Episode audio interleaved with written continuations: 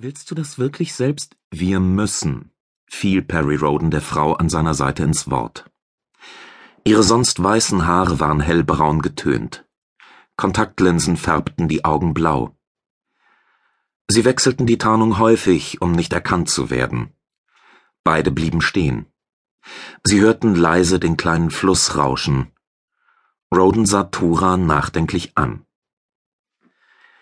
Uns bleibt keine andere Wahl, die Entscheidung ist längst gefallen. Die Arkonidin erwiderte seinen Blick gelassen. Die Frage ist, ob du es höchst persönlich tun musst. Er zögerte, suchte nach der richtigen Antwort. Aber gab es die überhaupt? Welche Begründung konnte ein Mann dafür vorbringen, an das Grab seiner Eltern zu gehen mit einer Schaufel in der Hand, um die Särge freizulegen und die Leichen herauszuholen? Roden fühlte, wie sich bei diesen unbehaglichen Gedanken das Enteron, jener geheimnisvolle Symbiont auf seinem Körper, zwischen den Schulterblättern unbehaglich bewegte. Meist wusste er nicht, was der Symbiont wirklich tat, vor allem kannte er noch nicht alle Eigenschaften des seltsamen Gebildes. Ein Auto rauschte vorbei. Die Rücklichter schaukelten, als es über die Brücke rumpelte, wurden kleiner und verschwanden.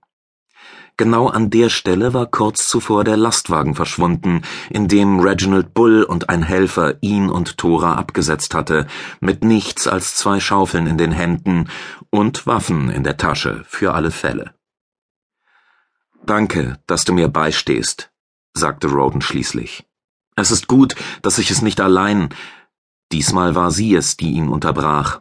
Gern. Es war dunkel, kurz vor Mitternacht. Welch ein Klischee, dachte Roden. Ausgerechnet um diese Zeit gingen sie zu einem Friedhof, um ein Grab zu öffnen, und das in aller Heimlichkeit. Der Vorteil lag schlicht darin, dass sie bei dieser Tat in der Nacht am wenigsten Aufmerksamkeit auf sich zogen. Deshalb trugen sie auch Schaufeln und verzichteten auf jedes Stück Technologie, das die Aktion womöglich erleichtert hätte.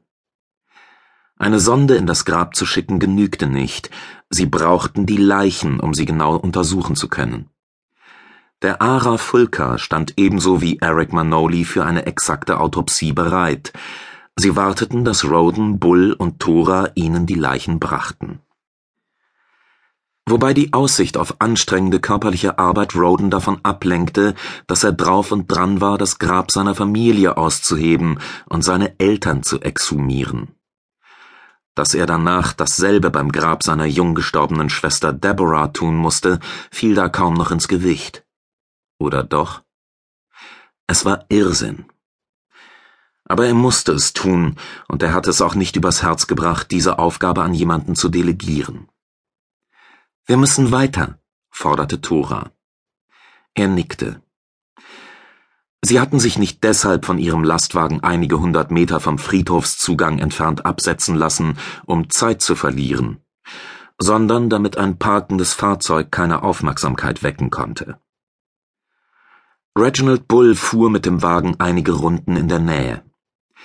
Er wartete nur auf ihren Anruf, um den Wagen direkt an der Friedhofsmauer zu parken und die Trage zu bringen, mit denen sie nacheinander die Särge abtransportieren konnten. Mit einem Bagger oder robotischer Unterstützung wäre das alles merklich einfacher gewesen, aber viel auffälliger. Und wenn sie sich eins nicht leisten durften, dann Aufmerksamkeit zu wecken.